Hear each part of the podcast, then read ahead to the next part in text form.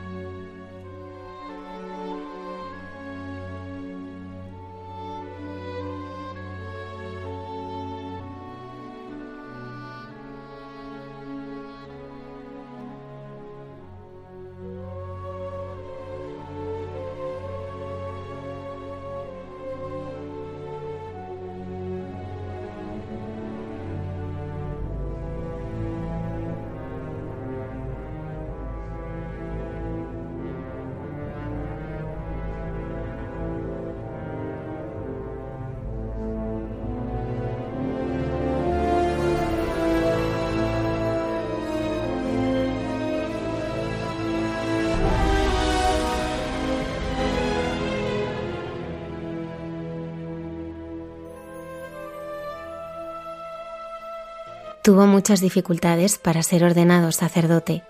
No pudo confesar, se le destinó a una aldea. Sin embargo, pronto convirtió aquel pequeño pueblo en el lugar al que acudían de toda Francia a confesarse y a escuchar sus predicaciones. El padre Napoleón Fernández nos presenta la vida del santo cura de Ars y cómo su figura se acrecienta con el paso de los años. El padre Miguel Márquez, superior general de los Carmelitas Descalzos, comparte con nosotros sus reflexiones sobre su encuentro con jóvenes de todo el mundo en Ávila. Nos vamos a la antiquísima ciudad de Tel una de las cinco ciudades de refugio establecidas por Josué en su entrada en la tierra prometida. Descubrimos sus secretos guiados por nuestra arqueóloga Cayetana Harry Johnson en Jesús en su tierra. La fe nos lleva a descubrir que el encuentro con Dios valora, perfecciona y eleva cuanto hay de verdadero y bueno en el hombre. Sobre ello dialoga la hermana Carmen Pérez en Entre tú y yo. Buenas noches y bienvenidos una madrugada del viernes más a nuestro programa. Muchas gracias por acompañarnos.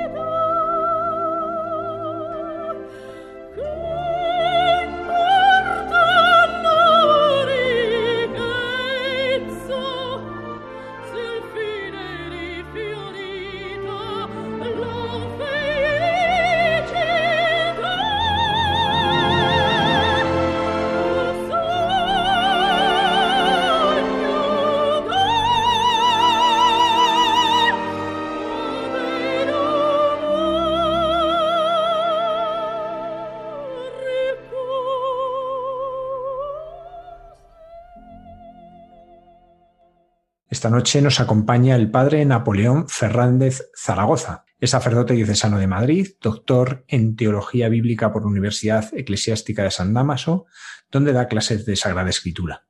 Es también vicario parroquial en la Basílica de la Concepción y recientemente publicaba El cura de Ars en su vida diaria y en sus sermones, sermones eucarísticos, con la ayuda de jóvenes estudiantes de su parroquia. Le hemos invitado esta noche para conocer la figura de este cura sencillo de aldea, del que cada vez nos damos más cuenta de su grandeza. Buenas noches, Padre Napoleón. Buenas noches, Javier. Muchísimas gracias por la invitación y profundamente agradecido de poder hablar de esto que tanto nos interesa. ¿Cómo nace en ti la devoción y, luego este interés por profundizar en la vida y obra de San Juan María Vianney?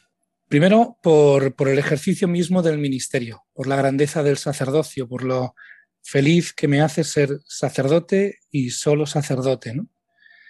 Pero es verdad que hay en mi vida dos experiencias que me vinculan al Santo Cura de Ars, como también te podrían vincular a ti, Javier. Una de ellas es haber leído la gran obra en castellano, que es la de Francis Trochu, ¿no? El, el Trochu que decimos, que es un libro hecho a raíz del apositio para la beatificación, para la, la canonización, ¿no? Y despertó, esto lo hice en el seminario, y despertó en mí un, eh, como una, una, atracción fortísima a la persona del santo cura de Ars, ¿no? Previamente, yo estuve en el, en el seminario menor y pude ir con quien fue el formador del seminario menor en mi época, a conocer Ars, ¿no? El pueblo de Ars al lado de Lyon, ¿no? Y el ver la devoción de la gente, cómo el pueblo había conservado la iglesita pequeña, tal y como Juan María la había dejado, ¿no? Eh, estas dos experiencias en mí de alguna manera marcaron como un horizonte, ¿no? En la relación con el santo cura de Ars, ¿no? Y lo que la devoción en mi vida a San Juan María Vianney ha tenido una sola, una sola luz, por decirlo de alguna manera, ¿no? O un solo camino, que es sacerdote, solo sacerdote, siempre sacerdote, sin añadidos, sin explicaciones eh, ajenas al ministerio o ajenas a la vocación sacerdotal. Lo que más me atrae del santo cura de Ars es que es solo sacerdote. Una de las claves para entender al santo cura de Ars es situarlo en su época, que está caracterizada por enormes dificultades. ¿Cómo fue la situación social y religiosa que vive Juan María Vianney, sobre todo en lo que es su infancia y su juventud? Pues mira, esta pregunta está, es precioso que me lo hagas, que me la hagas porque mm, es una parte un poco desconocida del Santo Cura de Ars. ¿no? Como sabes, entre 1789 y 1799, en esos 10 años, tiene lugar la Revolución Francesa, que ya algunos autores catalogan como el primer genocidio ¿eh? cristiano de la Europa moderna. Eh, hay un, arrasar con todo lo que significa la Iglesia y el cristianismo. De hecho, hasta el punto de querer cambiar la semana de siete días por semana de diez días, cambiar toda la estructura de pensamiento cristiano, incluso de la gente sencilla, ¿no? En este entorno nace eh, un clero, un clero, además aquí hay eh, nacimiento de muchas órdenes religiosas para trabajar entre los más pobres, entre los más, ¿no?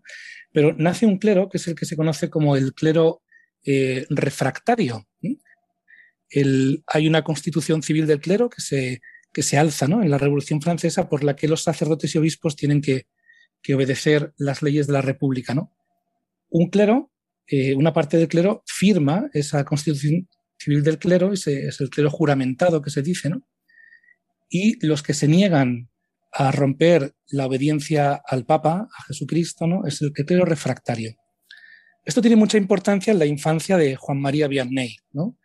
Él, eh, siendo pequeño, eh, se conocen varias experiencias suyas por las que eh, de pequeño acudió a misas a escondidas, ¿no? A escondidas. De hecho, hay una película que seguramente tú has visto o quienes nos oigan, si no la han visto, la, es una preciosidad, que es Diálogo de Carmelitas, en la que se cuenta el martirio de todo un Carmelo, ¿no? De monjas carmelitas. Y hay una escena en la que el capellán de aquel Carmelo tiene que esconderse, ¿no? Para celebrar la Semana Santa y van pasando a escondidas a un establo, ¿no? Para poder celebrar en silencio.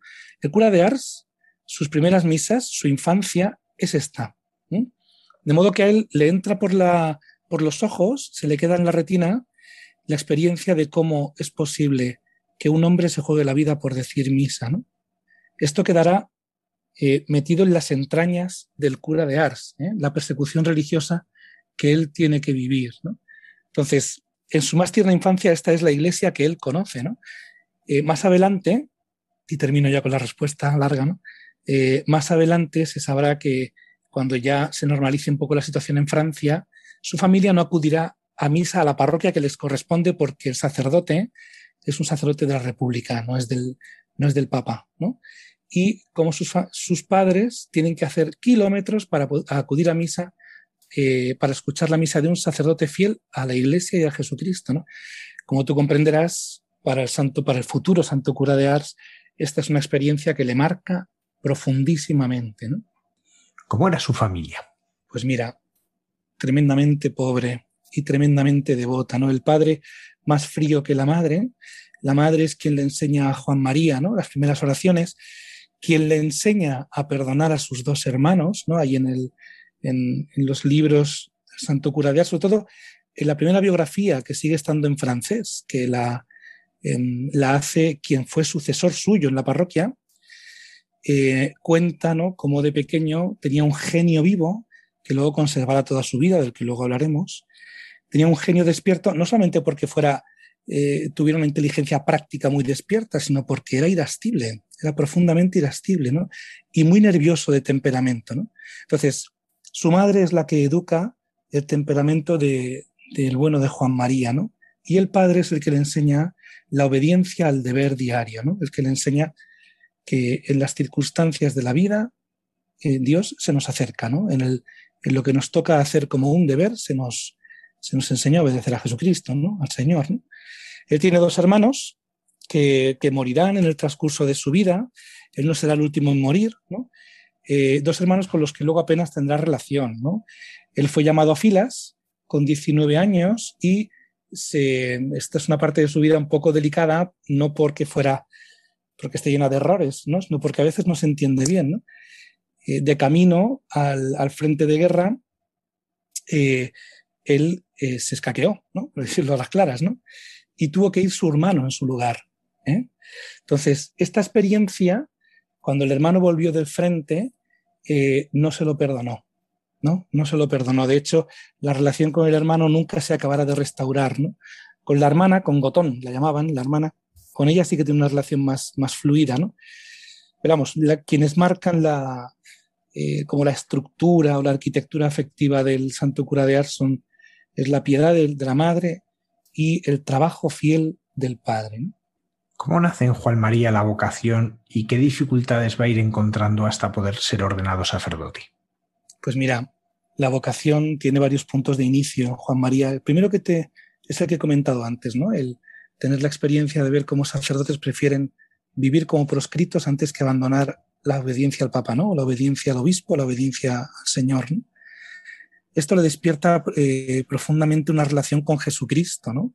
Que va a quedar marcada pues por pequeñas oraciones cuentan, ¿no? Que siendo el pequeño, cuando iba a trabajar cuidando un pequeño rebaño que tenía el padre, el padre tenía varios negocios, uno de ellos era un, pequeño rebaño, que mm, iba con una estatua de la Virgen, ¿no? Pequeñita, y que cuando estaba cansado de, trabajar, la lanzaba, entonces seguía arando hasta donde estaba la Virgen y luego hacía el mismo ejercicio, ¿no? Como para, eh, para entender que el trabajo es un modo de acercarse a Jesucristo, ¿no? Entonces, en él eh, nace el, amor al sacerdocio, la vocación o se despierta o él toma conciencia viendo a los sacerdotes, viendo a los sacerdotes, ¿no?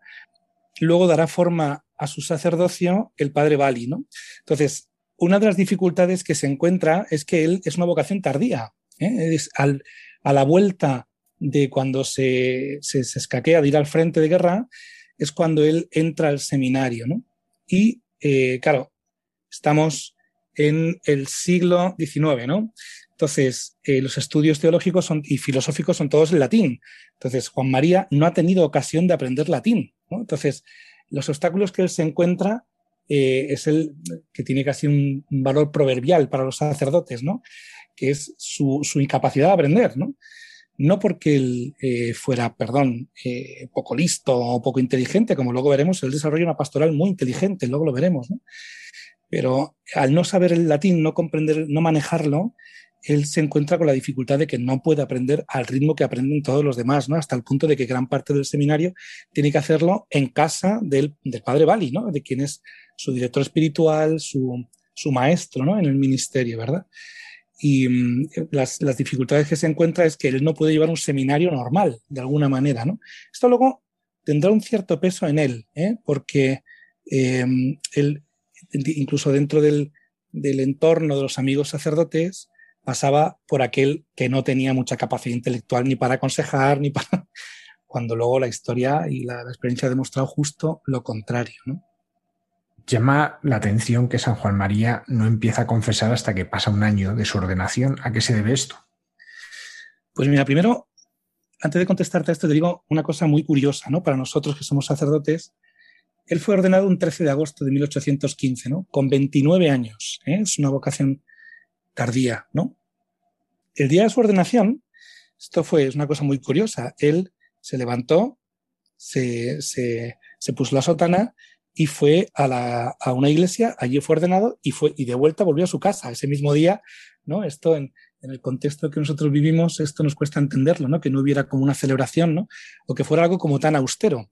También esto va a marcar el modo en que Juan María celebra la Eucaristía, eh, trata con la gente del pueblo, ¿no? O sea, este modo de ordenarse tan osco, ¿no? Tan austero. Entonces, em, tú sabes también, Javier, que nosotros una vez que nos ordenamos tenemos que pedir las credenciales, ¿no? Para que poder confesar, ¿no? Entonces, una vez que él se ordena, eh, no le dan las credenciales para poder confesar inmediatamente, cosa que ha, que sucedido, por ejemplo, en nuestros ministerios. ¿no? Porque eh, se dudaba acerca de su capacidad intelectual para poder aconsejar, ¿no? Es decir, eh, durante casi un año, él no puede confesar hasta que el padre Bali finalmente habla con la autoridad eclesiástica para que se le conceda la posibilidad de poder confesar y ejercer el ministerio plenamente, ¿no?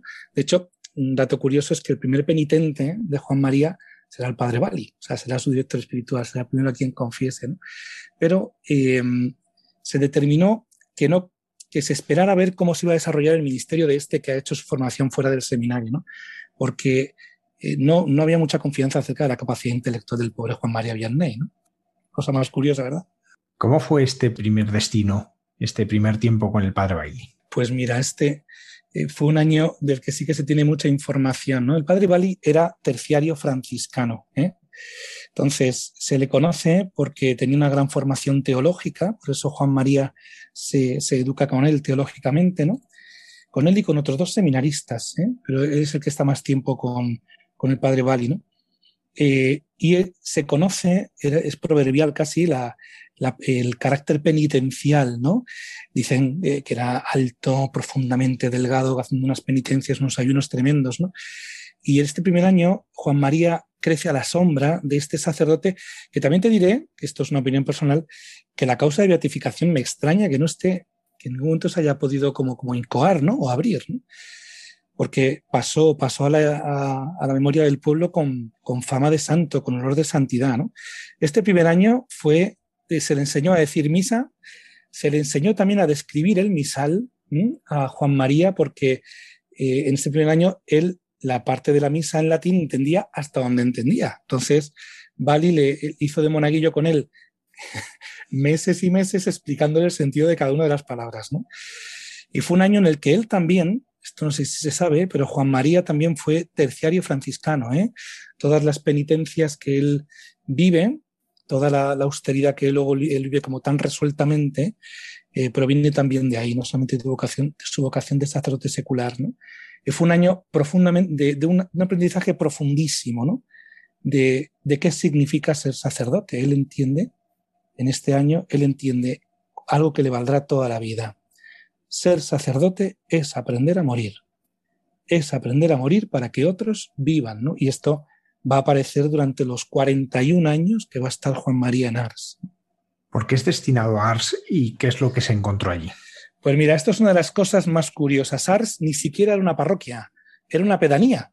Era una pedanía de otro pueblo, ¿no? Entonces, eh, de hecho, quien hoy acude a Ars, el, Ars antiguo es una calle, o sea, es un pueblo mínimo, ¿no? Entonces, le mandan a Ars eh, porque el padre Bali fallece. Entonces, ¿qué hacer con él? Lo manda a una parroquia pequeña donde tampoco habría muchísimo que hacer, ¿no? O sea, la confianza en el cura de Ars va a ir creciendo eh, poco a poco, poco a poco, ¿no? Me refiero por parte del obispo, ¿no? Porque, eh, bueno, pues al final se le colgó el San Benito de una persona corta de entendimiento y lo mandan allí como, bueno, pues para ver cómo se desarrolla, ¿no? Cómo se desenvuelve y a ver si eh, este cura hacia dónde se inclina, ¿no? Para ver qué podemos hacer con él, ¿no? En el futuro. Cuentan que cuando el obispo le dijo a Juan María, ¿no? Que iría a Ars, Cuyo nombre del pueblo es Artisvila, ¿no? Es eh, ciudad artística, ¿no? Eh, parece que, había como muchos artesanos cuando llegó Juan María, ¿no? Em, cuentan que Juan María se quejó de alguna manera, dijo, es que allí, allí no hay amor de Dios, allí no hay, ¿no? Porque se tenía fama de que era un lugar bastante abandonado, ¿eh? Em, entonces el obispo le dijo, no lo hay, pero usted lo pondrá, ¿no? El obispo no sabía que estaba casi siendo un profeta, ¿no? Un profeta. Hay una cosa también, una, anécdota muy, muy graciosa que hoy es una escultura a la entrada del, pueblo de, Ars, ¿no? Que es de camino a Ars, no encontraba, el pobre, pobre Juan María no encontraba el pueblo, ¿no? Esto nos da idea de lo apartado que estaba, ¿no? Y de lo, de lo pequeño que era aquello, ¿no? Y que se encontró un niño, ¿no? Y que al niño le dijo, mira hijo, si me enseñas eh, el camino a Ars, yo te enseñaré el camino al cielo, ¿no? Y bueno, pues hay una escultura muy bonita a la entrada del pueblo que recuerda cómo este hecho y dónde tuvo lugar. Lo que allí se encuentra Juan María es una iglesia cerrada hace mucho tiempo, un pueblo que no acude, que guarda las fiestas patronales, para lo cual viene el párroco, que era párroco de aquel pueblo y de aquella pedanía, ¿no? Y un, pueblo abandonado, un pueblo abandonado, ¿no? Dado además eh, el, el, centro del pueblo era la taberna, con la que Juan María establece una guerra, vamos a, abrazo partido, ¿no? Y eh, una de las cosas más curiosas, ¿no? Hay, si uno lee el libro de Trochú, hay una parte que hay que explicar un poquito, ¿no? Porque eh, él dice que emprende una guerra contra los bailes, contra los bailes, ¿no? En principio no tendríamos por qué ver ahí nada, nada malo, ¿no? Aquí hay dos cosas, ¿no? Los bailes acababan luego en la taberna con todo lo que aquello podía significar en la Francia del siglo XIX, ¿no? Pero es que además los bailes tenían lugar en el cementerio, que estaba pegado a la iglesia, ¿no? De hecho, él eh, al cementerio lo llama mi joyero, mi joyero, porque él fue enterrando a muchísimos feligreses que luego se fueron eh, convirtiendo, ¿no? Entonces, lo que él quería no era tanto una lucha contra el pueblo, ¿no? Sino un devolver a lo sagrado el carácter sagrado que tiene, ¿no? Y entonces, bueno, lo que se encuentra es un pueblo abandonado de la mano de Dios, que por cierto, se lo hizo pasar muy mal los cinco primeros años. Siendo un lugar tan frío espiritualmente como nos cuentas, ¿cómo se empieza a ganar los corazones de la gente? Pues mira, aquí empezamos ya con temas muy interesantes, que toque tiene mucho calado para, para nosotros los sacerdotes, ¿no? ¿Cómo empieza el santo cura de Ars a, a, algo que luego se describirá como Ars ya no es Ars, ¿no? Esta es una frase famosa, Ars ya no es Ars. Pues mira, él llega al pueblo y lo primero que hace es la casa, que de hecho se puede visitar, que se conserva tal y como la tenía Juan María, eh, y lo que hace es barrer la iglesia, barrer la casa, instalarse, eh, instalarse y abrir la parroquia. Entonces, esto era una novedad absoluta, ¿eh? tener la parroquia abierta. Entonces, los primeros años en Ars, él, él cuenta, él tiene como en la memoria popular han quedado ciertos recuerdos, ¿no? De que la gente se asomaba a la puerta de la iglesia a ver qué es lo que había dentro. Entonces, con lo que se encontraban era con un cura sentado o con un cura que estaba paseando por la puerta. ¿no?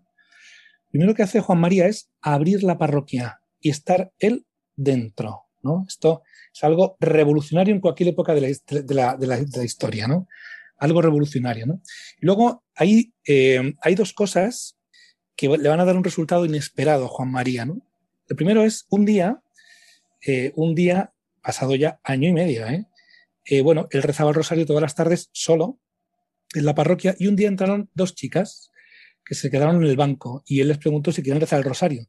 Ellas dijeron, vale, no nos acordamos cómo era, pero fenomenal. Entonces rezaron el rosario con él. Al día siguiente vinieron cuatro chicas, al día siguiente las madres de las chicas. Entonces, primero, la cosa vino por la Virgen, fue la Virgen la que empezó a, como a bendecir el tiempo del cura de Ars, las horas de soledad, las horas de silencio, eh, y luego eh, a, través de, a través del rosario y a través de las madres de familia. ¿eh? Entonces, de esta manera, eh, empieza el cura de Ars a relacionarse con la gente. ¿no? Esto, aquí hay una cosa muy bonita y he tenido el, el, privilegio de poder verlo. Em, el cura de Ars con el tiempo hará unas, pedirá a, una, la condesa de, Garet, ¿no? que vivía allí en Ars y que no señora con dinero, a la que le pedía siempre los favores para restaurar cosas de la iglesia. ¿no? Hizo unas esculturas de la Virgen en las que en el pie de esa escultura ponía el apellido de la familia. ¿no? Entonces fue repartiéndolas por las casas como un regalo del cura de Ars, ¿no? un regalo del párroco. Esto lo haría más adelante, ¿no? más adelante, pero empezó, empezó con el rosario y con las mujeres que se acercaban, se acercaron a rezar el rosario con él un día y luego ya el resto de los años. ¿no? Termino con un detalle. A raíz de, aquel, de aquellos rosarios con estas pobres crías, él mismo fundará una cofradía, si se puede llamar así, ¿no? O una asociación de mujeres amigas del rosario, una cosa así, ¿no? De modo que ya el rosario no lo llevaba él, sino que ya lo llevaba una de las mujeres, ¿no? Y por ahí empezó todo, por la Virgen, como casi siempre. ¿Por qué su vida era tan austera? Pues mira, yo creo que antes ya te he comentado algo, ¿no? Él era terciario franciscano y eh, por la formación que él recibió del padre Bali, ¿no? Pero aquí hay un detalle más, aquí un detalle más es en los libros del cura de Ars eh, que conocemos en español se cuenta, ¿no? Pues que tenía patatas cocidas, ¿no? Que, bueno, pues que apenas, apenas dormía, ¿no? Que dormía como tres horas. Em, entonces, él ve una conexión directa, que luego lo veremos con la cuestión del demonio, él ve una conexión directa entre la muerte de, del cura y la vida del pueblo. Es decir, entre la penitencia que él hace y la vida que el pueblo empieza a vivir, ¿no? Que es la vida cristiana que el pueblo empieza como a, recibir, ¿no? Es decir, aquí funciona la ley evangélica donde el bajar es subir, el perder es ganar, etcétera, ¿no? Y luego además, él hace una, una cosa que le enseñó el padre Bali. ¿eh? Cuando él confesaba a un penitente, ponía dos penitencias, una para el penitente y otra para él, ¿no? Entonces, eh, em, una penitencia que él cumplía por el penitente, ¿eh? por el penitente. Entonces aquí, em, aquí el santo cura de Ars manifiesta una inteligencia agudísima, agudísima, ¿no? Em, de hecho, cuando él pasa más hambre, cuando él duerme menos, cuando él se deja atropellar más por la gente, ¿no? Porque eh, imaginaos al santo cura de Ars, flaco, demacrado, y permanentemente con un pañuelo en la mano al que retorcía porque se lo comían los nervios, se lo comían los nervios al pobre, era impaciente, como os he dicho antes. Em, entonces, él ve una conexión directa entre eh, la penitencia que él hace y la gracia que el pueblo recibe, ¿no? Entonces, él le encuentra un gusto, fíjate, no tanto a la penitencia, sino a que el pueblo de Ars viva, ¿no? Tenga vida eterna para ellos. Ya nos has apuntado algo, pero uno de los elementos más característicos del Santo Cura de Ars es su dedicación al sacramento de reconciliación. ¿Cómo lo vivía y qué se encontraban los que a él se acercaban? Pues mira, eh, hay expertos que dicen, eh, ahora hablaré un poquito de la práctica, cómo era su práctica en el confesionario, ¿no? hay expertos que dicen que tenía ciertos dones sobrenaturales, ¿no? Y esto parece ser que se demuestra, ¿no? En, los testimonios que se reciben del Santo Cura de Ars, pues el, eh, una cosa que también podemos ver en el Padre Pío, ¿no? Pues pecados que la persona no recuerda y que el cura de Ars los recuerda, ¿no? Eh, o incluso que el cura de Ars diga los pecados por, la, por el penitente, porque el penitente le da vergüenza o lo que fuera, ¿no? Y que el cura de Ars haga una descripción exacta de lo que el penitente quería decir. Esto ya no es cuestión de una técnica, ¿no? O sea, aquí hay un don sobrenatural que sustenta el ministerio del santo cura de Ars. ¿no? la dedicación al sacramento de la penitencia va increciendo durante toda su vida. Es al final de su vida cuando ya tiene coadjutores que pueden como atender a la gente cuando él ya está casi todo el día en el confesionario. ¿no? Pero cuentan, cuentan de eh, algo también muy típico de los santos, que era no duro, era, eh, dulcemente exigente. Esto es difícil de explicar, pero también le pasaba a la Madre Teresa de Calcuta, ¿no? que tenía una autoridad eh, era muy exigente, pero que nadie se sentía exigido, nadie se sentía como juzgado, ¿no? Yo creo que esto es un don que ofrece el cielo, ¿no? Que esto no depende de un, temperamento personal, ¿no? Entonces, él lo ejercía con una paciencia que, rayaba en lo imposible, en lo imposible, ¿no? Eh, entonces, él cuando un penitente se acercaba a confesar, lo primero era, eh, como, como es el sacramento, ¿no? Escucharlo y luego eh, poner al penitente frente al, crucifijo, ¿eh? que lo tenía siempre en la mano, y la pregunta era, ¿tú a quién amas? Dicen que esto lo hizo varias veces, ¿no?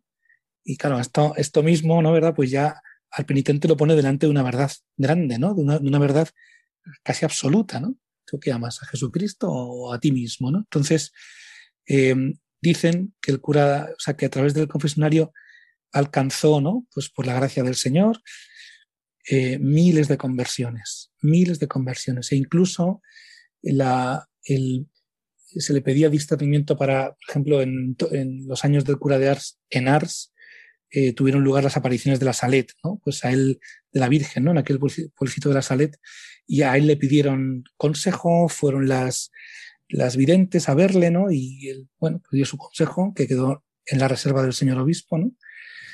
Entonces él lo, ejercía con una paciencia infinita, ¿no? Y con el don del cielo que ayuda a leer en el corazón de quien tiene delante lo que el Señor quiere para esa persona. Otro aspecto muy característico y que se recuerda mucho es la lucha contra Satanás. ¿Cómo fue y cómo la vive Juan María? Pues mira, él primero, esta es una de las cosas más curiosas de este santo. No, no es que sucediera esto, sino el cómo lo vivió, ¿no? Porque primero lo vive con un cierto desconcierto. Es decir, que las cosas en la casa se movieran, que hubiera ruidos, ¿no? Él escuchaba como carruajes que pasaban por, por el patio de su casa, ¿no? Una noche, él, pues no sabiendo qué es lo que está pasando, le pide al alcalde de Ars que venga a su casa a ver que quién es el que está tocando la puerta, ¿no? Bueno, dicen que el alcalde no aguantó toda la noche en el casa del cura de Ars porque vio de todo. el pobre vio de todo. Esto fue, fue eh, increciendo con respecto a las conversiones que el cura de Ars iba provocando. ¿no? Aquí hay dos aspectos que son muy curiosos. ¿no? Primero es el cura de Ars, yo insisto en la, en la inteligencia profundísima, ¿no? porque eh, cuando la noche había sido muy turbulenta con el demonio, es como él diría, es porque al día siguiente venía un pez gordo. Es decir, venía una, una conversión fuerte. ¿no? Por lo tanto, también aquí se destapa un poco la, la, la torpeza del enemigo, ¿no? Que es anunciar que al día siguiente va a ser un día de mucha gracia, ¿no? Cuando le, atormentaba mucho al cura de As por la noche, sin no le dejaba dormir, le llegó a quemar eh, parte de la habitación, que todavía se puede ver, ¿no? Ahí en su casa cuando uno va a verla. Y mira, y aquí te cuento una cosa muy curiosa, que es poco conocida. En, un pueblo cercano, eh, una persona pues, acudió al párroco eh, diciendo que estaba poseída por el demonio, ¿no? Parece ser que el caso de posesión fue real, parece ser, ¿no? Entonces llamaron al cura de Ars, ¿eh? que el entorno tenía fama ya, pues cuando llevaba 25 años, 30 en Ars, eh, le llamaron al cura de Ars. Y el cura de Ars hizo una cosa muy curiosa, que le interrogó, y le interrogó preguntando por los sacerdotes, al demonio, ¿no? Entonces le, le preguntó, en, en, cuando lee la entrevista, los nombres no están, ¿no? Y le pregunta al poseído, ¿y qué te parece el, el, el párroco de no sé qué pueblo, ¿no? Y el demonio dice, ese es de los míos, ¿no? Dice, ¿y eso? Dice, pues no reza nada, no reza nada. Este lleva una vida sacerdotal profundamente apagada, ¿no? Y, entonces le preguntó por varios sacerdotes, ¿no? Y le preguntó el cura de Ars, ¿y, de mí qué tienes que decir? Y le dijo, que tres como tú ya acabáis conmigo. tres como tú ya acabáis conmigo, ¿no? O sea, ¿yo por qué cuento esto, no? Porque, mm, o sea, el cura de Ars estaba más enamorado de Jesucristo que asustado del demonio, ¿no? Entonces el cura de Ars eh, ni siquiera perdía tiempo en estas cosas, por frívolo que pueda parecer el comentario que estoy haciendo. ¿eh? Entonces, bueno, pues lo vivió en un increscendo que incluso le puso algún mote, ¿no? Hay un, una herramienta para que él usaba de pequeño, que es como para arrastrar la paja, que es como un tridente, ¿no? Que en francés se dice grapán, ¿no? Pues se le llamaba el grapán, ¿no? El tridente, ¿no? Pues lo vivió con la conciencia de que eso es parte de lo que le toca a la vida del sacerdote. Vemos estas manifestaciones, por así decirlo, extraordinarias, como decíamos, estos ruidos, quemar la casa, pero bueno, la tentación es algo mucho más cotidiano y ordinario. ¿Cómo nos enseña el santo cura de Ars a combatir la tentación? Pues mira, esto sí que es de una novedad eterna, ¿no? Una vieja novedad. El cura de Ars ofrece un camino sacramental para la vida, que es el camino ordinario, que es el camino ordinario, ¿no? Él lo que ofrece es la confesión, la Eucaristía frecuente, la comunión frecuente. Tú piensas que en aquella época incluso había, a él se le, incluso se le acusa de jansenista, ¿no? En algún momento de rigorista, ¿no? Em, en aquella época hay ciertos coletazos jansenistas, ¿no? Entonces, él comienza una novedad, una novedad que es el tema de la comunión frecuente. ¿eh?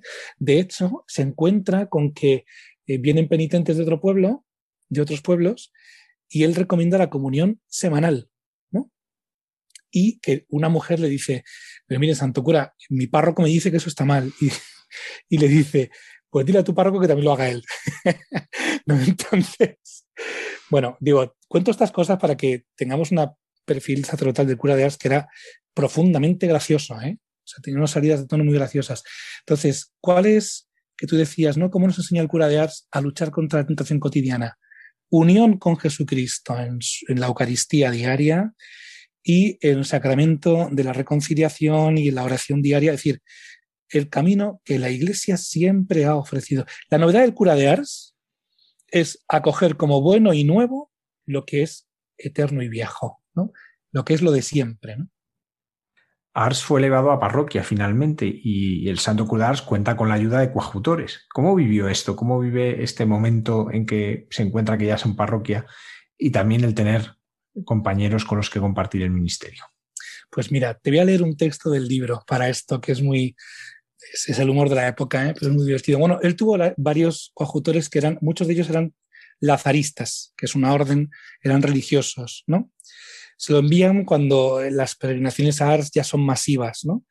Una cosa muy curiosa, ¿no? Cuando preguntaba eh, en el confesionario, ¿no? Ponía el ejemplo, por ejemplo, a, las personas, para poder avanzar la vida cristiana, les ponía el ejemplo de un tren, de cómo funciona un tren. Y una, señora le preguntó un día, eh, don, don, ¿usted ha visto alguna vez un tren? Dice, en mi vida. Pero es que los escuchaba, los escuchaba los trenes, ¿no? Entonces, él tuvo varios, varios coadjutores. Uno de ellos, el más conocido, es el hermano Atanasio, Atanasio, ¿no?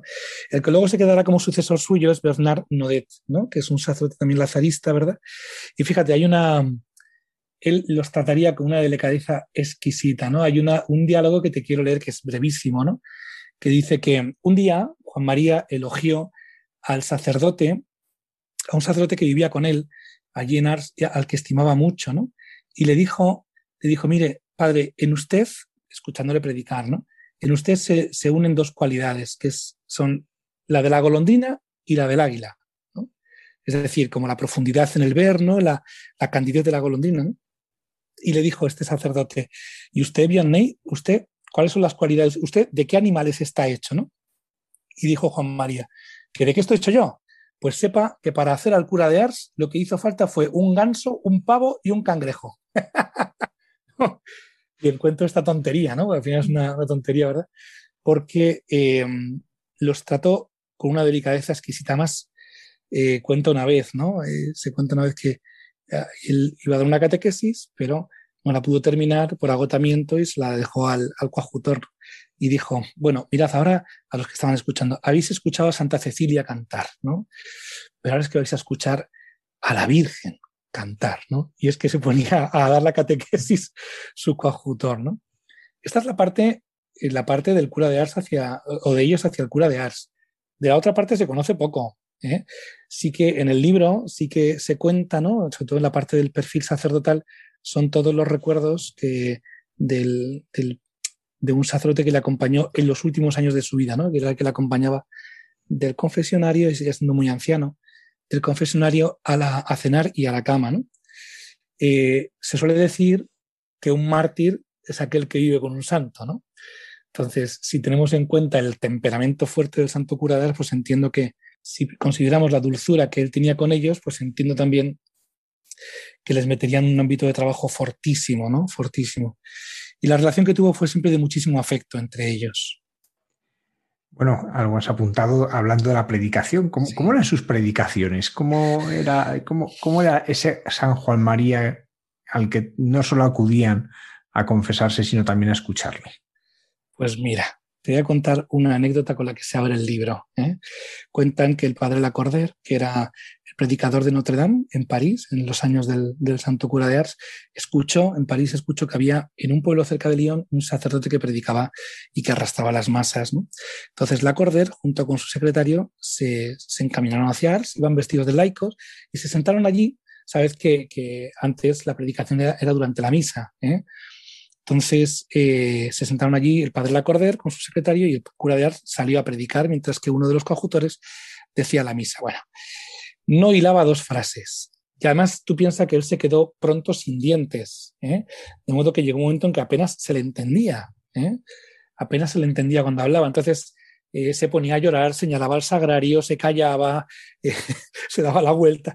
Entonces, bueno, pues total, eh, el padre Lacorder junto con su secretaria volvían a París de vuelta, ¿no? Y iban los dos en silencio, ¿no? Y le dijo el, secretario, como para romper el hielo, le dijo, pues fíjese padre que no sé yo que encontrar a la gente en la predicación de este pobre sacerdote, porque honradamente me pareció una, una homilía deshilachada, sin, sin, sin argumentos, sin orden, tal. Y el padre Lacorder le dijo, mira, todo eso que dices es verdad. Pero cuando yo predico, la gente dice que bien habla, y cuando él predica, la gente dice que bueno es Dios. Qué bueno es Dios. ¿no? La predicación del cura de Ars era profundamente emocional, profundamente emocional, con la cordura de que esos afectos coincidían con lo que vivía. En ningún caso era una impostura, en ningún caso era una exageración afectiva o emocional, ¿no? Sino que es que cuando el cura de Ars se echaba a llorar, ¿no? Em, cuentan, ¿no? Que cortaba las homilías y se le escuchaba jadear, ¿no? Pero eh, eh, diciendo, ¿no? Cuánto te quiero Jesús, cuánto te quiero. Entonces, cuando, cuando un pueblo se encuentra con un sacerdote enamorado de Jesucristo, ese pueblo queda arrastrado detrás de ese sacerdote, ¿eh? detrás de ese sacerdote. Entonces, sus predicaciones, de hecho, se conservan algunas notas. En el libro hay traducidas homilías suyas con imágenes muy curiosas, muy de la época, ¿no? Pero eran homilías en las que lo que salía a flote era un cura que ama a Jesús, que ama a Jesús y solo a Jesús, ¿no? Entonces, eso tiene una fuerza entonces y hoy invencible. En el libro se recogen precisamente sermones eucarísticos. ¿Cómo hablaba San Juan María de la Eucaristía? ¿Cuáles eran las cosas que, decía de su amor a la Eucaristía? Pues mira, esto eh, hay una cuestión de fondo en todas sus sermones, que es eh, la unión con Jesús. Él insiste mucho en eso, la unión con Jesús, a la cual, a esta unión, Juan María vincula la alegría del hombre, ¿no? La dicha del hombre, ¿no? El, el gusto por la vida, el gusto por ser lo que somos, ¿no? Él insiste muchísimo en que la Eucaristía es un don bajado del cielo para que el hombre se una con el cielo, ¿no? Sistemáticamente, ¿no? Aunque luego hablé pues, de la grandeza del sacramento, del honor que se le debe al sacramento, de cómo comulgar, ¿no? De las disposiciones para la comunión, ¿no? Es la pureza de alma, la pureza de corazón, pero fundamentalmente la Eucaristía es Jesús que se une a la carne del hombre, ¿no? Y que nuestra vida está hecha para eso, está hecha para eso. O sea, todo, toda su predicación eucarística, aunque es un poquito exagerado, es esta, ¿eh? con miles de ejemplos, pero es simplemente esta. En un mundo como el nuestro, de transmisiones online, restricciones, aforos, ¿Cómo San Juan María nos invitaría hoy a vivir la Eucaristía? Pues mira, yo creo que todos hemos tenido una experiencia esta segunda Semana Santa con pandemia, en la que hemos tenido, hemos podido tener la experiencia de que las iglesias dentro de los aforos se han llenado, ¿no? Aquí en la parroquia en la que yo estoy, por ejemplo, nos sorprendía que ha sido un, un, trasiego de gente permanente, ¿no? Y la, la sensación que nos daba los sacerdotes es que la gente se muere de hambre, ¿no? O sea, que, la gente tiene hambre del Señor, que tiene hambre de Dios, ¿no?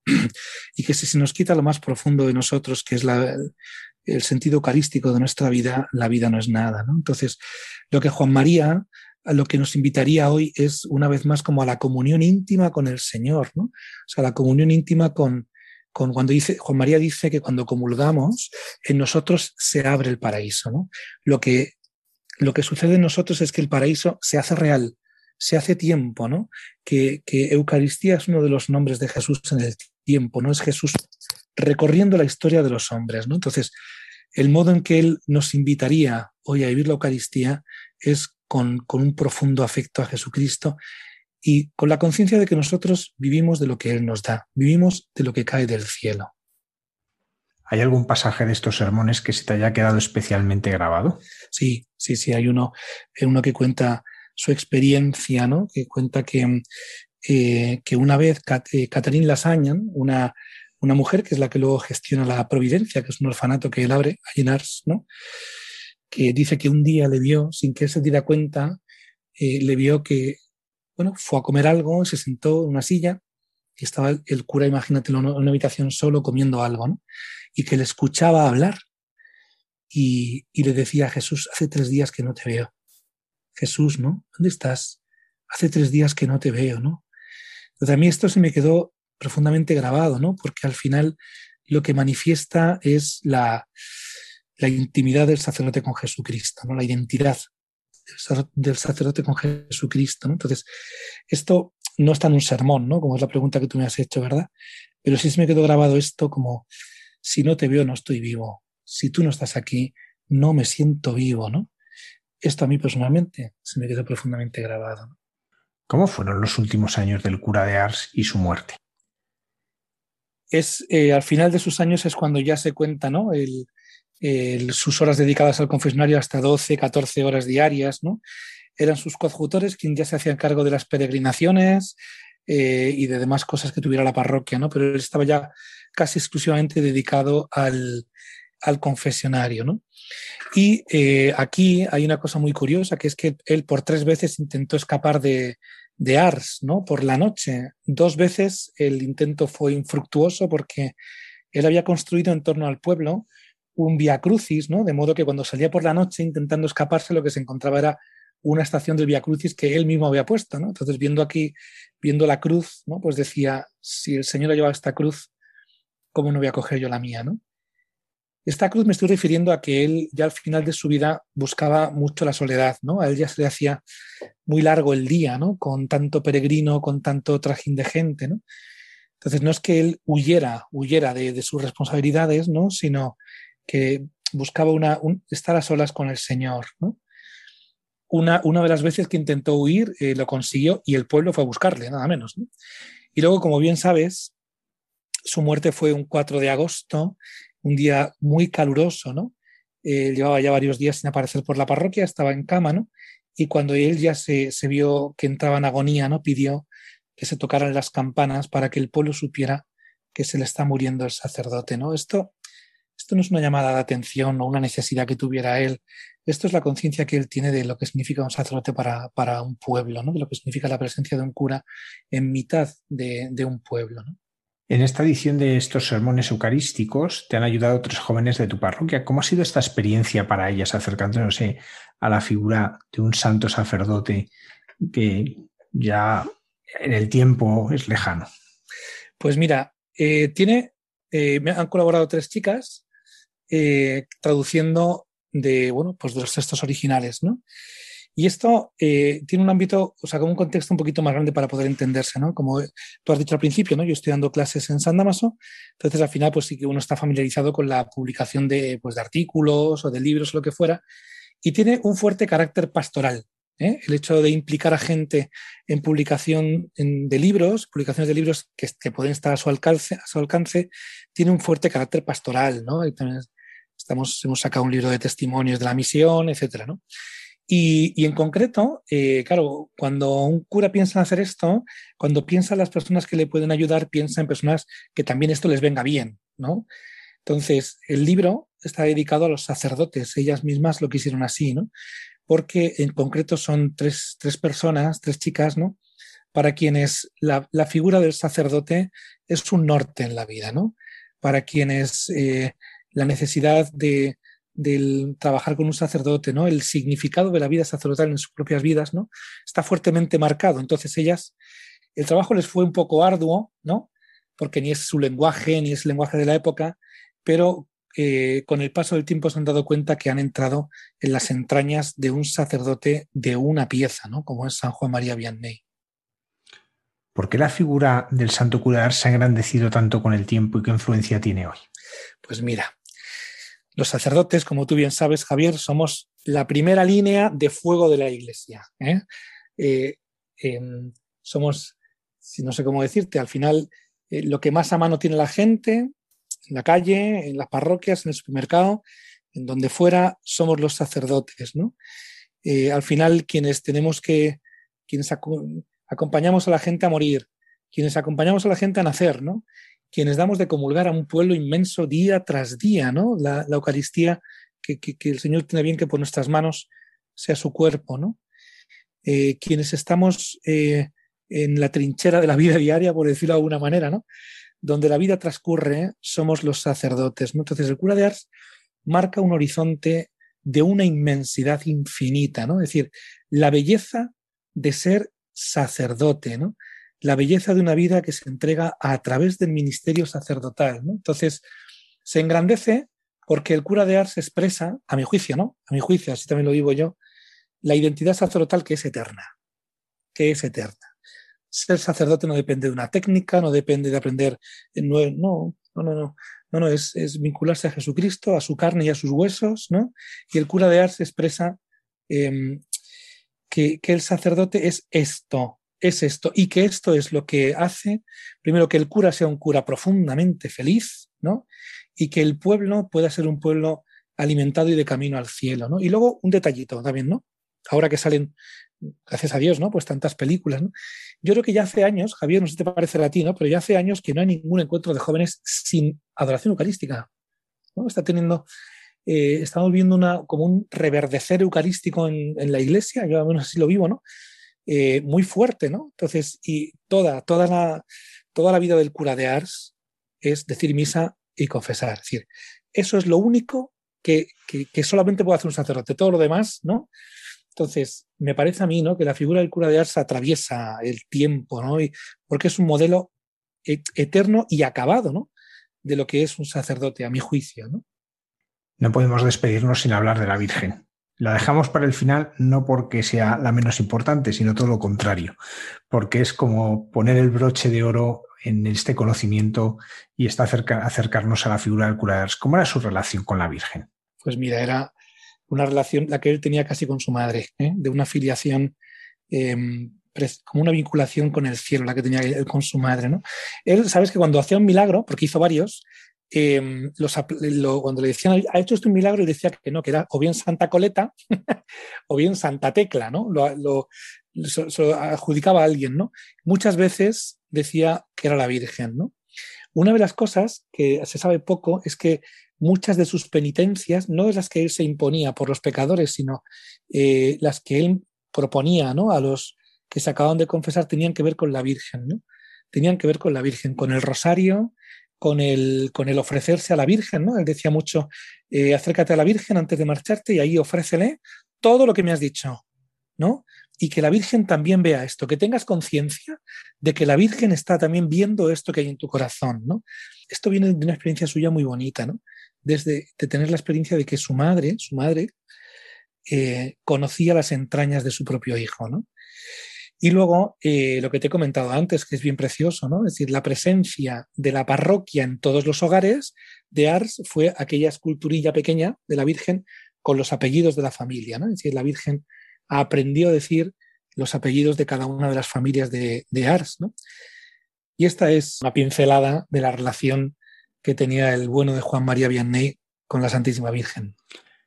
Padre Napoleón Fernández Zaragoza, sacerdote diocesano de Madrid y vicario parroquial en la Basílica de la Concepción, profesor en San Damaso. Muchísimas gracias por habernos acompañado y muchas gracias por permitir que estos sermones eucarísticos del cura de tengan eco hoy en nuestra lengua. Muchísimas gracias. Gracias a ti, Javier. Un abrazo bien fuerte.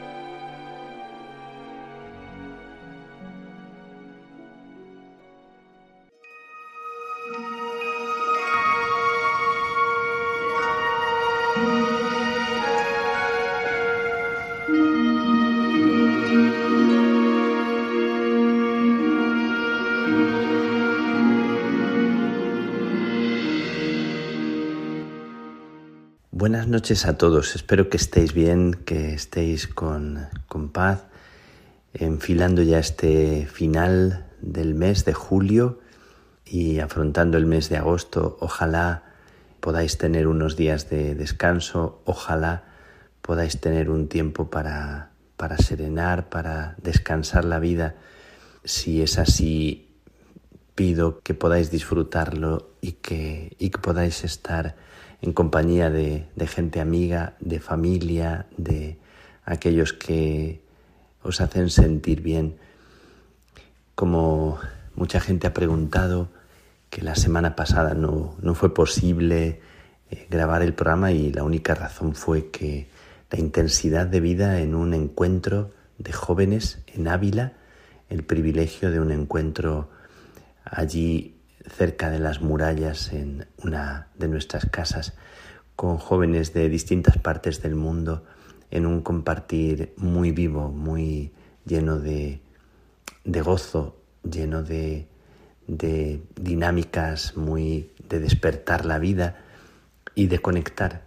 Eh, y de esto quería, quería compartiros eh, una vez que me siento ya restablecido después de pasar el, el COVID que nos, nos tocó a varios hermanos de, de aquí, de la casa en Roma, y ahora ya eh, plenamente restablecido después de, de haber aprovechado esos días para descansar y para, y para trabajar. Y ahora compartiendo con, con vosotros el regalo de, de, la vida, porque así lo siento, porque cuando uno pasa por momentos de aislamiento, momentos de enfermedad, momentos de fiebre, momentos en los que te sientes frágil y te sientes que necesitas dejarte cuidar, pues una vez que, he pasado por esos momentos, eh, me, me, viene al corazón la necesidad de compartir con vosotros eh, aquello que por dentro va, aquello que, siento que, que, es paso de Dios por mi propia vida y que es paso de la vida por, por mi propia historia y como todo lo que nos sucede, todo lo que pasa en la vida, eh, mirado desde un punto de vista del agradecimiento, del privilegio de estar vivos, del el gozo de sentir que cada minuto, que cada momento es una auténtica gracia. Eh, a la luz de las cosas que he vivido últimamente, hemos tenido un fraile al que le ha dado un infarto y le han descubierto un aneurisma que silenciosamente se lo podía haber llevado un fraile que es más joven que yo. Y solo el pensarlo da susto, pensar que en un momento determinado te digan que, que un hermano tuyo con el que se cuenta y que está plenamente vivo puede por una enfermedad o por cualquier circunstancia marcharse, desaparecer. Un misionero nuestro que estaba en Medina del Campo por un infarto y sin ser excesivamente mayor, también como que eh, se ha despedido, se nos ha ido. Bueno, pensando en, tantas situaciones inesperadas que, que dan un, un cambio, un giro a la vida, me siento más vivo, me siento más agradecido, me siento queriendo poner mi vida en juego, queriendo aprovechar el instante, no queriendo dejarme llevar de los problemas inmediatos, aunque tenga que atenderlos. Y me siento invitado como a dejar que lo que va en el corazón pueda brotar, pueda ser compartido en esta vida en la que estamos continuamente en encuentros, en eh, acoger y recibir personas y también en ofrecer la vida, con una invitación ahora que vienen las vacaciones a saborear, a disfrutar en el mejor sentido, a vivir intensamente cada paso, cada instante, cada amanecer, cada atardecer. ¿Cómo se nos va la vida en, tantas preocupaciones, en, en tanto ir y venir y perdemos el estar, perdemos el estar siendo con las personas con las que estamos. Durante estos días que vienen eh, encontraré personas que hace tiempo que no veo y quisiera pedir a Dios y, decirme a mí mismo de estar presente, estar entero. Esta comunicación interior que nace cuando te das cuenta de que eh, comunicas desde el corazón y comunicas desde lo que eres y estás delante de los ojos de otra persona plenamente en ese instante. Y en ese instante parece que se recupera la alegría de ser quien eres, sin tener que fingir o imitar o, o decir cosas que se esperan que digas, cuando te serenas y descansas y, y ese es el mejor y el más importante descanso y beneficio que recibimos interiormente. Esta semana me han llegado algunas comunicaciones que tienen que ver con esto de, de hablar desde dentro y de comunicarse y de no sentirse solo en la vida. Alguien me pasó un, correo de una experiencia de una persona, de una mujer, que dijo lo siguiente. El otro día me paró un hombre por la calle. Hoy es mi cumpleaños. Te compro una cerveza y te la tomas en tu casa. El comienzo me, ha sorprendido y me ha, me ha, dejado así como sobrecogido, que alguien se encuentra a otra persona por la calle y le quiere invitar a una cerveza, pero ni siquiera a forzarle que se la tome con él, sino le quiere dar el dinero para que lo celebre. Me quedé sorprendida, desconcertada. Pensé cómo reaccionar. No me paro con desconocidos. Sabes que nunca prejuzgo a nadie por su presencia. Así que un impulso interior me hizo decirle, pero me la tomo contigo, en la tienda o en el bar o aquí en la calle. Era marroquí, musulmán, no tenía absolutamente a nadie, casi como yo. Escuché a fondo su soledad y sus problemas. Me agradeció desde el fondo de su alma. Aprendí mucho. Estaba con paz y alegría después de la sorpresa o susto inicial. Este es el relato que me ha llegado y me ha conmovido porque tiene mucho que ver con lo que yo siento que vivo habitualmente, el recibir, el hospedar a personas que piden ser acogidas y también la necesidad que yo tengo en tantos momentos de expresar, de decir lo que llevo dentro. Y esta necesidad que hay en nosotros de sentirnos acompañados, ¿verdad? Que todos vosotros y que yo tenemos y que tantas personas en la vida y en el mundo están tan necesitadas con urgencia de que alguien las escuche, las acoja, de sentirse comprendidas. Cuántas personas que cuando alguien las mira y se detiene y se para, parece que la vida descansa y la vida encuentra como una alegría que no tiene comparación con otras alegrías. Y me acordaba de una cosa que dijo Germán Hess una vez. Eh, dijo y leí, sueño con el día en que al cruzar la calle pueda seguir con quien me encuentre al otro lado el discurso que llevo en mi interior, en mi corazón. Esto me recordaba la necesidad que tenemos de, de compañía honda y verdadera. Así que en estos días de Ávila, en que me he encontrado con jóvenes de todo el mundo, era una invitación a compartir la vida. Siempre estamos como queriendo a veces decir la palabra que se espera o nos preguntamos qué tengo que decir, como me toca encontrarme con personas tan distintas y en esos días de Ávila me tuve que encontrar con frailes de Estados Unidos que me pedían una palabra, un compartir, como en estos días frailes de, de Italia, de Venecia, o los frailes de Austria con los que estuve antes de ir a Ávila. Y cuando te presentas ante ellos y te piden una palabra, siempre tienes como la tentación de de tratar de decir lo que se espera que digas o lo que les puede agradar, en lugar de decir otra cosa mejor, que es decir lo que brota del corazón, lo que hay en ti, lo que es auténtico, lo que te sale con verdad.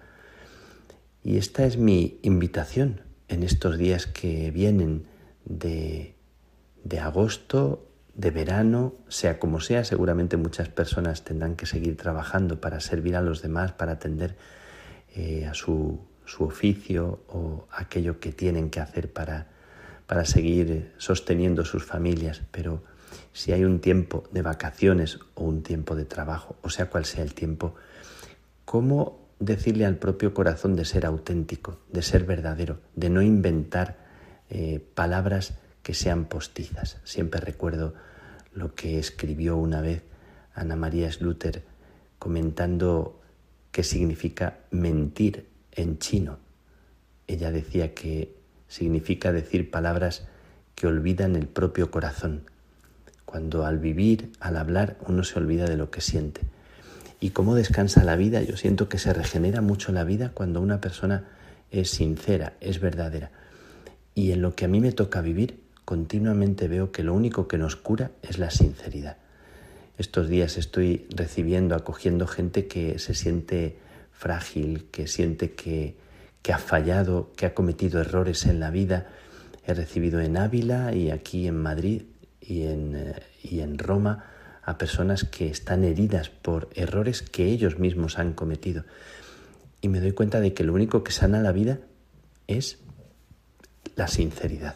Hoy escuchaba llorando a una, a una hermana, a una monja que me revelaba su debilidad, su pobreza, y, lo contaba y se iba desahogando. Y sentía yo que al decirlo, al expresarlo, al tener la humildad de decirlo, algo se regeneraba en ella quiero deciros que, que en este compartir con todos vosotros a través de aquí, de este humilde espacio, también yo siento que se me regenera la vida, que al decirme sin pretender eh, expresar cosas que, que se esperan o expresar cosas que sean formalmente correctas o educadas, cuando digo lo que siento, cuando digo mis anhelos, cuando compartimos desde ahí, se conecta en el corazón. Estos días em, he compartido con los jóvenes en Ávila una, un tema que me han propuesto, que es un tema que me apasiona, que es el tema de la peregrinación por la vida, peregrinos de la vida. Y en eso que les he compartido, les he hablado de cómo han peregrinado por la vida los místicos, Juan de la Cruz, Teresa de Jesús, Teresa del Niño Jesús, eh, San Francisco de Asís, han peregrinado desnudos, descalzos, han peregrinado desde su verdad, sin tratar de, de imitar a otros. Me parece que esta es la clave y hemos compartido esa necesidad de hacer una peregrinación desde el corazón de cada uno, desde la verdad. Os invito a, a recuperar eh, la verdad de vuestra propia vida, a recuperar la alegría de ser quienes somos, de estar en casa y desde ahí con, sencillez, con sinceridad, regalarnos y regalar tiempo de calidad a las personas con las que estamos. se sanaría mucho la vida, se sanaría mucho el mundo si habláramos desde ahí, o guardáramos silencio juntos, o supiéramos eh, dejar espacios para que el otro hablara. Cuando hay una persona que escucha y escucha con esa hondura tan bonita de quien mira y acoge por dentro, cómo se sana la vida. Así que invito y me invito a este ejercicio mm, vacacional, a este ejercicio hondo y profundo de escuchar con atención. Mirad con, con toda la atención de vuestros ojos. Escuchad como quien quiere sentir lo que hay más al fondo, lo que vibra más, fondo, más al fondo, como quien quiere tocar la soledad del otro, respetándola, pero abrazando al otro, y como quien se deja escuchar también cuando me preguntaron los frailes de Estados Unidos qué tenían que hacer para conectar con, las generaciones más, más antiguas, con los frailes más ancianos. A mí se me ocurrió decir, escuchar con profundidad la vida que late en ellos. Hay mucha enseñanza y mucha sabiduría. Pues gracias por escuchar, por escucharme, porque me regenera la vida y siento que al, al deciros también escucho lo que late en vosotros en tantos y tantas de vosotros. Desde aquí un abrazo de comunión y mi deseo de paz en estos días en que se nos va a regalar la vida en el inesperado peregrino que llama a tu puerta pidiendo solamente que le mires, que le escuches con atención, que le prestes la fe de tu confianza en su propia dignidad. Que Dios os bendiga, que Dios te bendiga.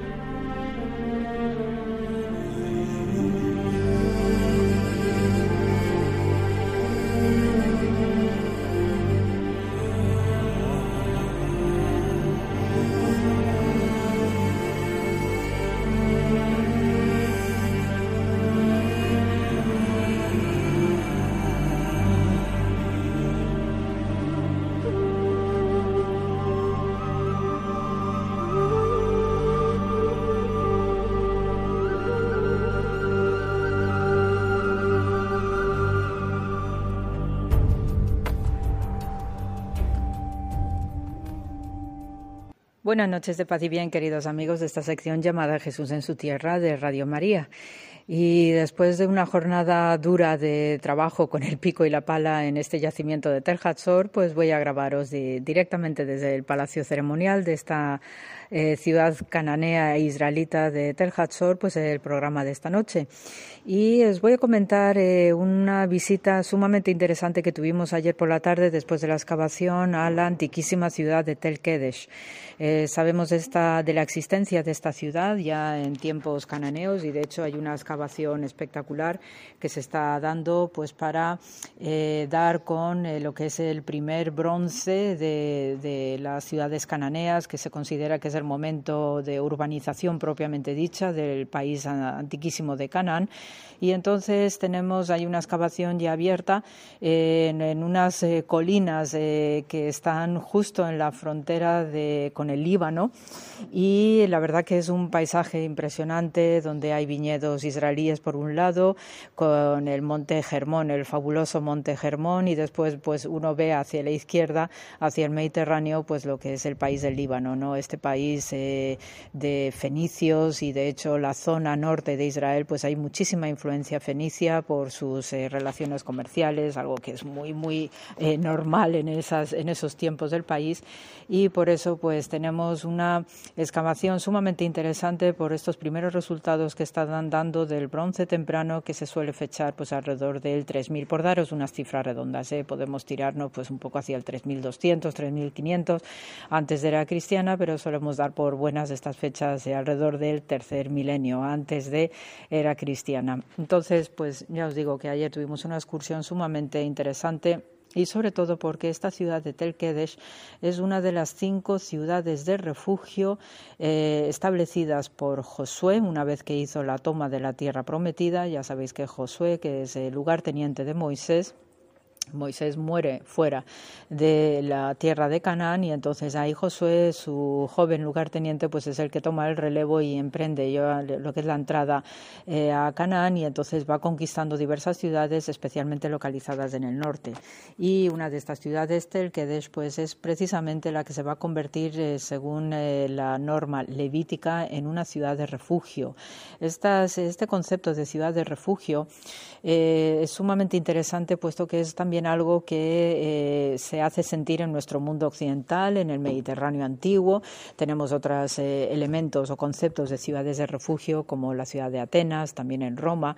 Y el concepto de esta ciudad de refugio, pues tiene que ver con ciudades que, eh, donde hay una veneración especial. Era lo habitual en todas las ciudades, pero había unas cuantas ciudades que tenían un estatus específico para convertirse en una ciudad de refugio y entonces entonces, eh, porque había una divinidad dominante que tiene un santuario y entonces muchas veces pues el santuario se convertía en sí mismo en ese lugar de refugio para todos los perseguidos por la justicia. Eh, tenemos, eh, por ejemplo, el famoso Paladio ¿no? de, de, los griegos y eh, en ocasiones, debido a esta divinidad dominante, pues sabemos que la ciudad al completo, ¿no? dentro de su recinto amurallado, se convertía en ese mega santuario ciudad de refugio. En eh, esta antiquísima institución, eh, que ya os digo que tenemos en diversas culturas, y resto de esto nos ha quedado en nuestro mundo cristiano cuando uno se acoge a santuario. Es decir, que cuando uno también era perseguido, pues podía entrar en una iglesia, en una catedral, basílica y solicitaba el santuario, ¿no? Igualmente. O sea que estas son también herencias, ¿no? Que nos llega de todo este ambiente de la antigüedad. Eh, esta ciudad de Telquedes pues, eh, se convirtió, gracias a la conquista de Josué y la entrega y, y a la gestión de los levitas, en este, en este tipo de ciudad de refugio y eh, no, eh, cuando hablamos de ciudades de refugio no queremos decir que es que la persona que era perseguida por la justicia se quedaba, digamos, eh, perdonado ¿no? de su falta, de lo que le había conducido ¿no? a, solicitar este refugio, sino todo lo contrario, precisamente pues para evitar la ley del talión, el ojo por ojo y diente por diente y la venganza ¿no? de sangre, pues la persona mm, solicitaba solicitaba refugio en estas ciudades y entonces ahí ya dentro pues se establecía un tribunal que decretaba la inocencia o la culpabilidad y si era culpable pues lógicamente se le aplicaba la pena que correspondiera.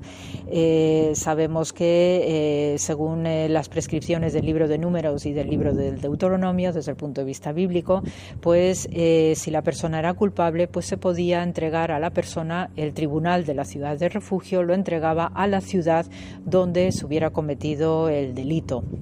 Entonces ya una vez que eh, la ciudad donde había cometido el delito pues eh, recibía a la persona, pues ahí sí que se le aplicaba la pena que, que debe darse. Eh, en este sentido, la ciudad de refugio con el tiempo pues convirtió también en una institución, digamos, abusada, porque sabemos, por ejemplo, del mundo clásico, no grecorromano, pues que en un momento dado estas ciudades de refugio donde había el santuario específico pues se llenó de delincuentes con esta excusa, ¿no? Y entonces, pues eh, lo típico de la burocracia jurídica eh, se tardaba mucho tiempo en emitir una sentencia y por tanto, pues estas ciudades pues, realmente se habían convertido en auténticos refugios, pero de eh, elementos no muy deseados, ¿no? Y entonces eso también traía una complicación social añadida. desde el punto de vista bíblico, pues esta institución tomó mucha fuerza antes de la, de, la deportación de, de, Babilonia, es decir, lo que hizo el rey Nabucodonosor II en el 587 antes de era cristiana. Entonces, hasta ese momento, las ciudades de refugio tuvieron una cierta dinámica, eran ciudades además sumamente respetadas porque había una específica garantía ¿no? de, de sus jueces, pero después las reformas del rey Josías eh, de Judá, eh, allá por el siglo, digamos, séptimo, pues hizo que estas ciudades pues fueran perdiendo poco a poco su estatus ¿no? de ciudad refugio. El caso es que esta ciudad estupendísima de Tel Kedesh, pues eh, ya os digo, está ubicada en, en, un alto, ¿no? donde se ve de una manera espectacular ¿no? lo que es el Líbano, lo que se ve los altos del Golán, el fabuloso Monte Germón y después tenemos pues diversas cosas añadidas a lo largo del tiempo porque esta ciudad pues por su emplazamiento geográfico pues también tuvo importancia desde el punto de vista de la estrategia militar y cómo se sabe que, al igual que los antiguos cananeos, luego el futuro eh, Israel, eh, desde la antigüedad hasta nuestro presente, pues va a tener un terror constante a ser invadidos desde el norte. Y por eso pues esta ciudad siguió conservando eh, a lo largo del tiempo pues cierta habitación de personas, incluso de árabes que estuvieron eh, habitando la región hasta la historia contemporánea del siglo XX y entonces eh, por este, este mm, tema de la estrategia militar. ¿no? Y eh, sabemos también que en la zona baja de la ciudad hubo también un, un, importante asentamiento del periodo helenístico y romano. Estamos situados pues alrededor del siglo II antes de la cristiana y después todo lo que dure el mundo romano y se han encontrado pues sarcófagos romanos sumamente preciosos, muy decorados, ¿no? Si vais a Google y buscáis lo que era un sarcófago eh, romano de entonces, pues veis, ¿no? Todas esas decoraciones preciosísimas de guirnaldas, de rosetas y además con una solidez y un empaque importante.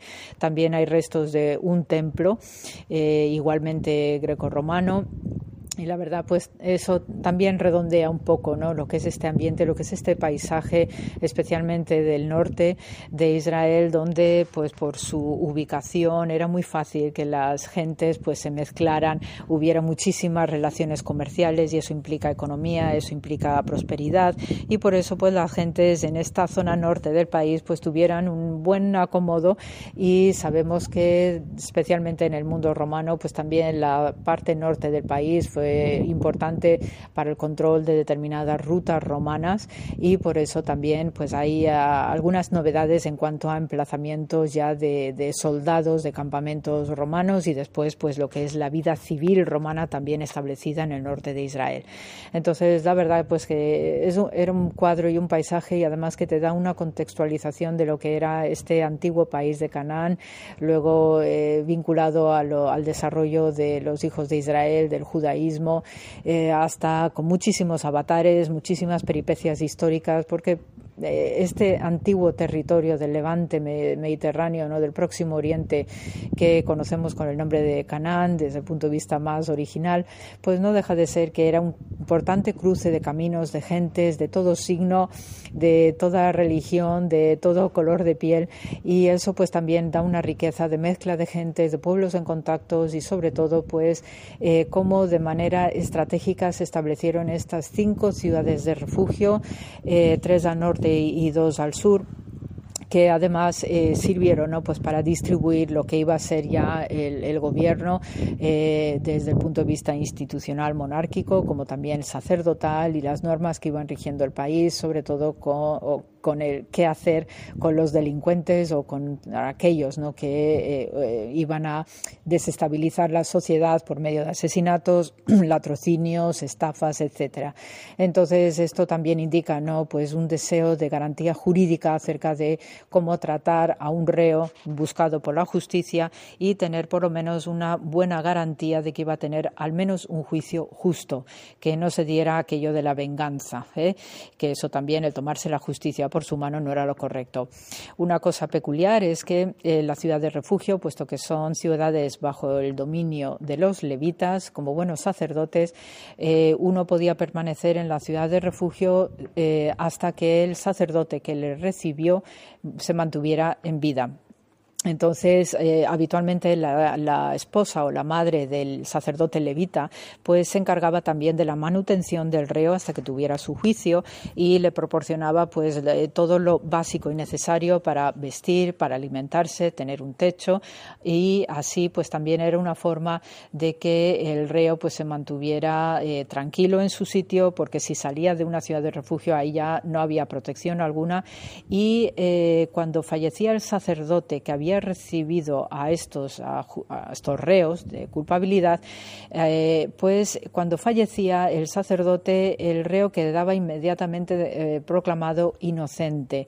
¿Por qué? Porque se entiende que el sacerdote, al ser un justo de Israel, y ya me habéis oído comentar más de una ocasión esto del justo de Israel, pues ya eh, se entiende que con la muerte de ese justo sacerdotal, pues ya se había hecho lo que era la penitencia y eh, la, eh, digamos, la pena de sentencia contra el reo. Y por tanto, desde ese momento quedaba libre, podía salir de la ciudad de refugio y ya no debía ser perseguido. Esto también pues indica ciertos refinamientos desde el punto de vista de la filosofía jurídica y que, bueno, pues queda también que pensar en algunas ocasiones.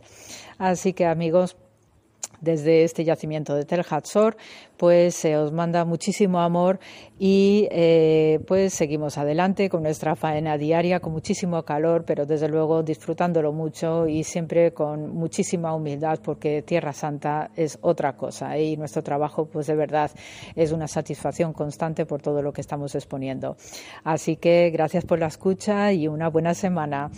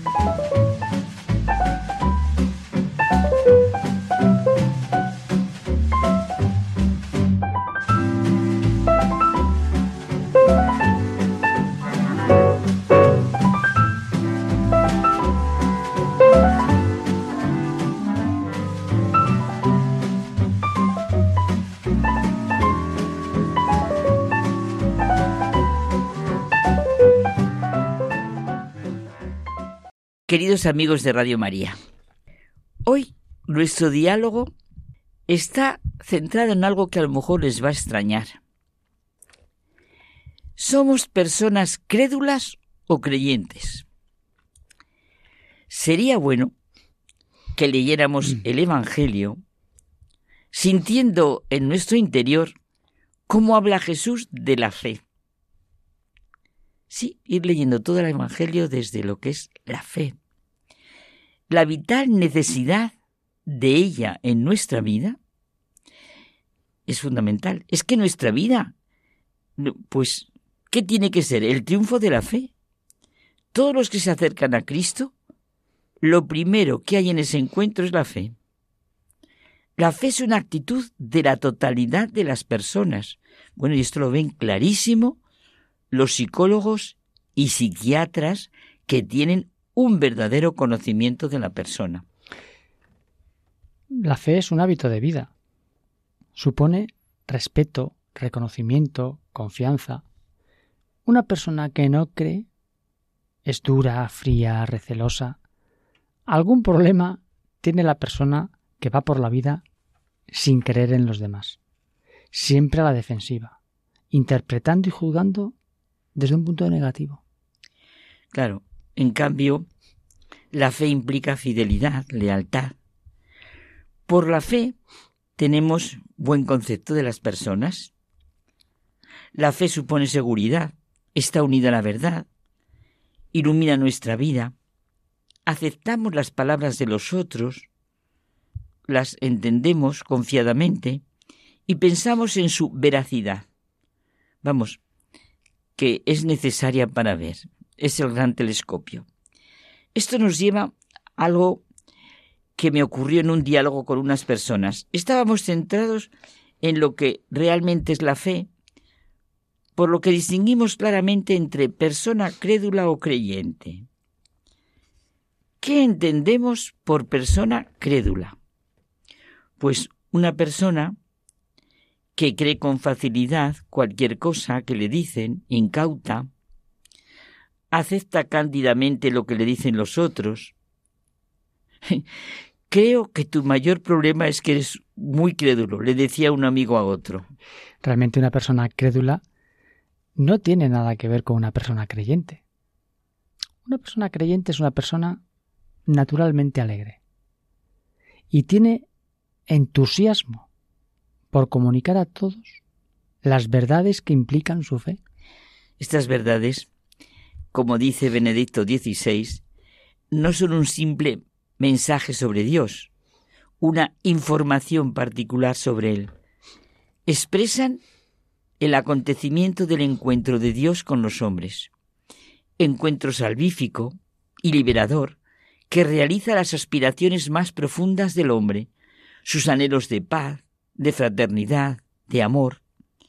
La fe lleva a descubrir que el encuentro con Dios valora, perfecciona y eleva cuanto hay de verdadero, de bueno y de bello en el hombre. Es así que mientras Dios se revela y se deja conocer, el hombre llega a saber quién es Dios y conociéndole, se descubre a sí mismo, su propio origen, su destino, la grandeza y la dignidad de la vida humana. Y me estoy acordando de Henry de Libac, que están ahora publicando. ¿Sí? Apareció. Apareció, claro, y están publicando ahora libros suyos porque es que es una necesidad vital en nuestro momento. Dice él que lo que implica la fe, la esperanza y la caridad no tiene nada que ver con la credulidad.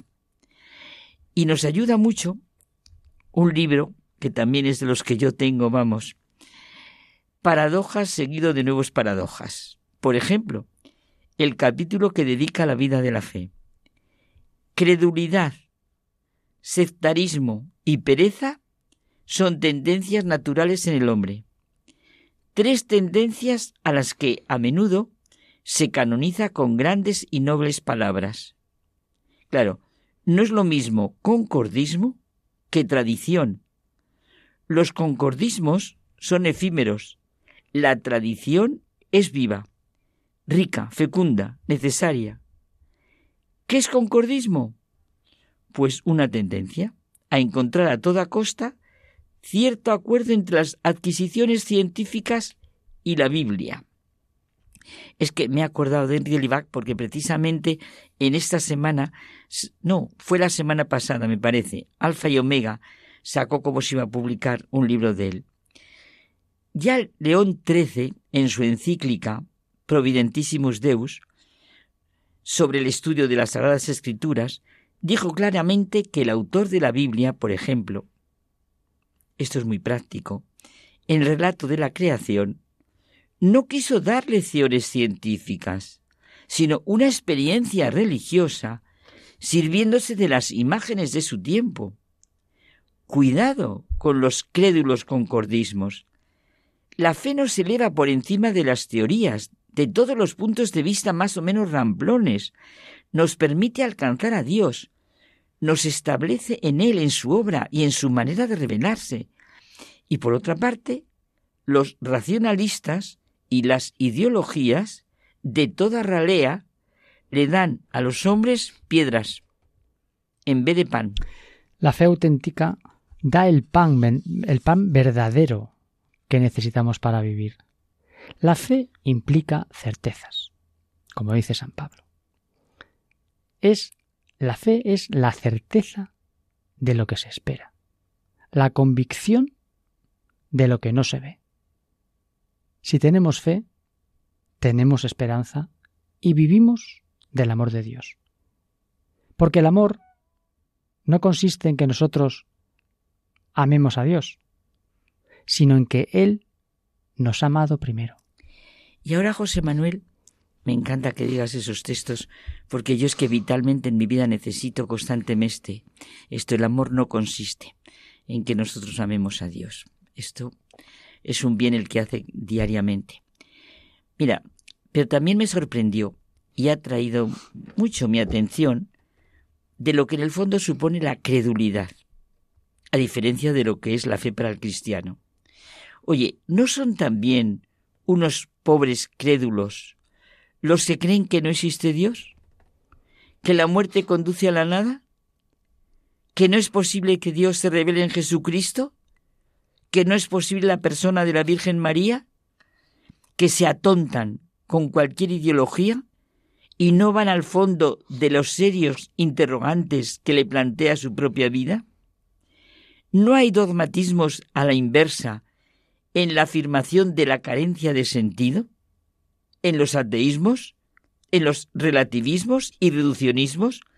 ¿En esas pobres posturas que todo lo fabrican con una deformada imagen y semejanza de lo que realmente corresponde a su humanidad?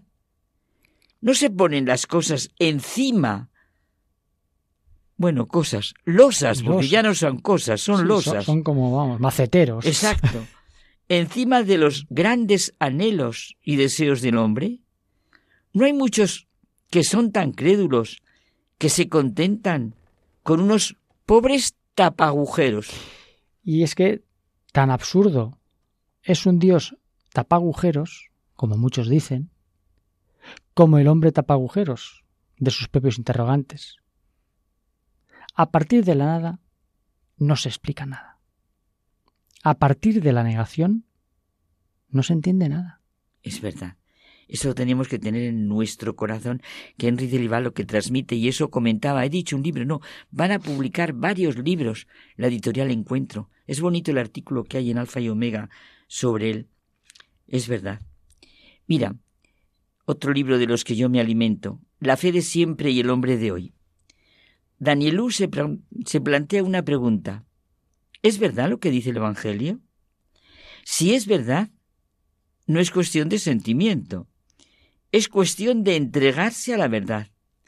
Es cierto que ha habido y puede haber, unas prácticas rayanas en la superstición, y dice él, pero niego de todas, todas, que una mujer que va llena de fe y confianza a encender una vela a la Santísima Virgen, la Madre de Dios, la Madre que Dios ha querido para nosotros, cuando tiene un hijo enfermo, realice un acto supersticioso.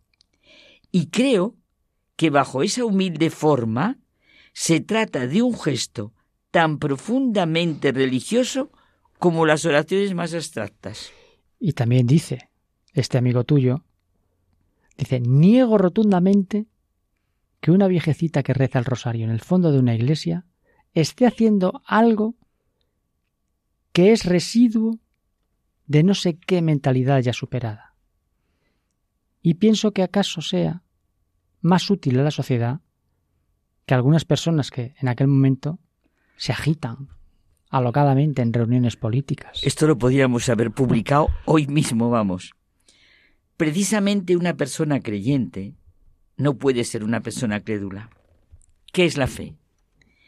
¿Tiene aún sentido la fe en un mundo donde ciencia y técnica han abierto horizontes hasta hace poco impensables?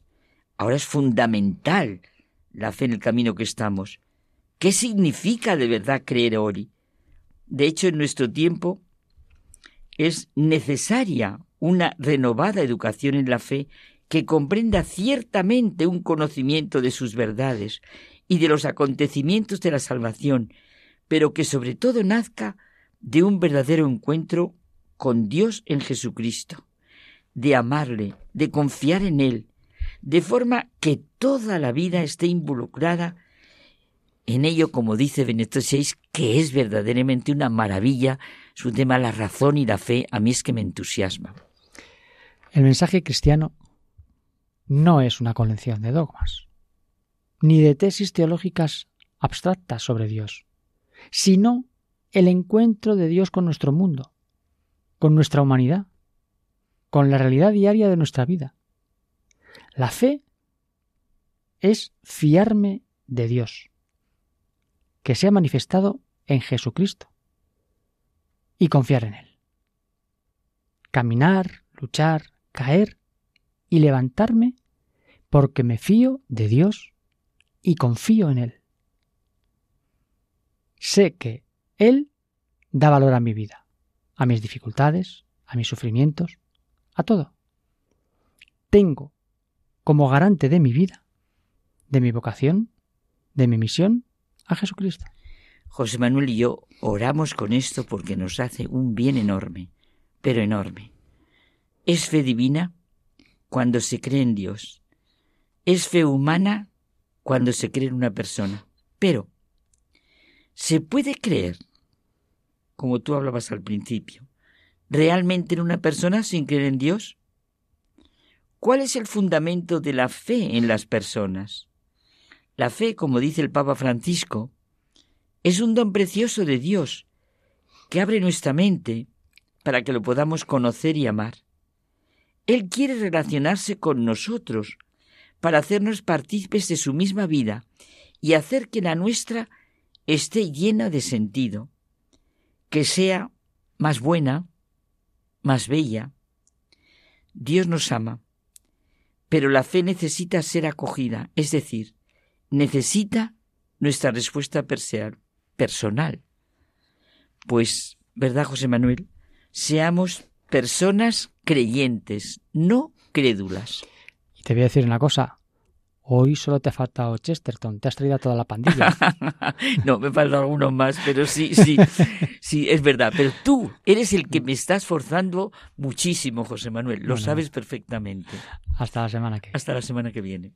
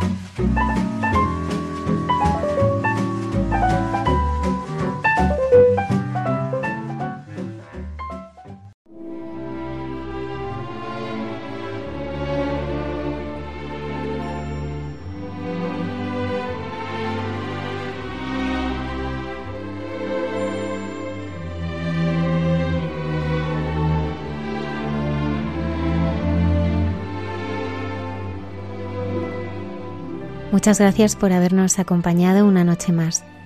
Nos despedimos hasta el próximo programa de Mucha Gente Buena. Os esperamos.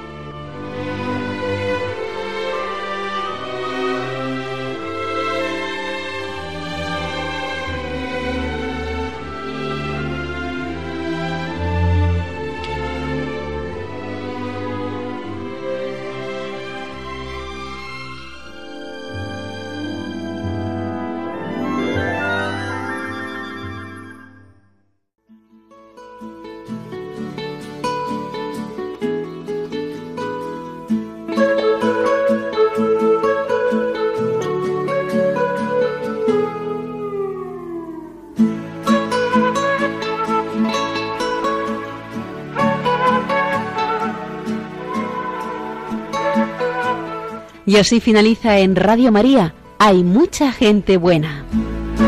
Un programa dirigido por Almudena Delgado.